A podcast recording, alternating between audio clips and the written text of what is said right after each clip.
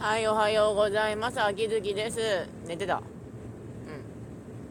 あの日曜日にはなんか創作の話をアップする、創作っつうかまあ二次創作なんだけど、ほぼ、をアップするって決めて、まあとりあえずポコポコ上げといておいたんですけど、うん、やっぱ自分攻めが結構すごいのが、ああ、こんだけしか上げられなかったなってなるのがあれなんだけど、まあ自分攻めしてるなと思ってそこで止めるわけなんですが、うん。止めるわけなんですが、うん。まあ止めたね。うん。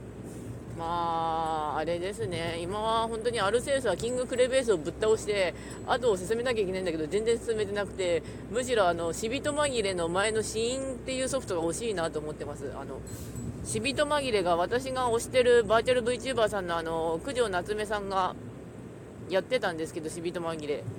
最後までちょっとあの実況動画を追ってたんですけどすげえ面白かったんで、うん、むしろ腐った目で見ててつまんで途中からってなったんですけどそれの死人紛れの前がシーンっていうゲームらしいんですけどダウンロードで買った方が安いっぽいんですよね、うん、だからあのまずそのダウンロードを買うにはあのいくつか準備しなきゃいけないんだけどまず SD カード買わなきゃいけないなってなっちゃって。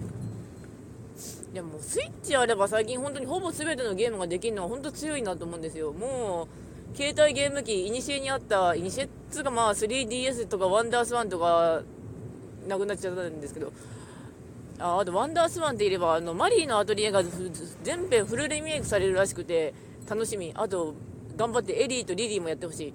リリーのアトリエが特に好きなんだけど、あの PS2 だったんで、移植が全然されてないんですよね。リリーのアトリエすっげえ面白いし、あと、ザールブルグシリーズはもう一通りやったんですけど、まあ、次のグラムナードシリーズが結構雑にやってた。うん。すっげえ面白かったんですよね。で、ザールブルグのアトリエシリーズが、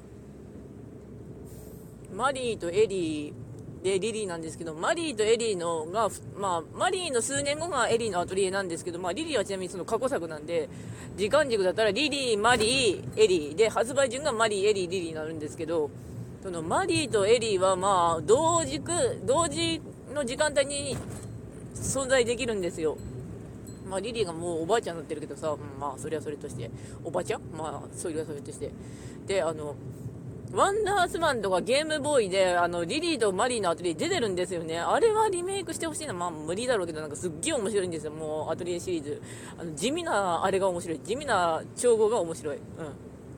だから、あの、でも、ロロナ以降は全然やってないんですけどね。ロロナとかトトリとか、あと、あれ、あの、アクション RPG になったやつ。いや、昔買ったんだけど結局やらなかったっていう、そういうソフト多いんですけどね、私も。うん。で、まあ最近はまあ、いろいろ、うつ状態入ったりとか、うつっつうか、まあ、うつって、実際のうつと呼ぶ、ぽいくないから、うつと呼ぶなんなんだけど、まあでも私は気分が暗いから、うつって呼ぶよって感じなんですけど、になってたりしても、まあ元気っちゃ元気ですね、一応。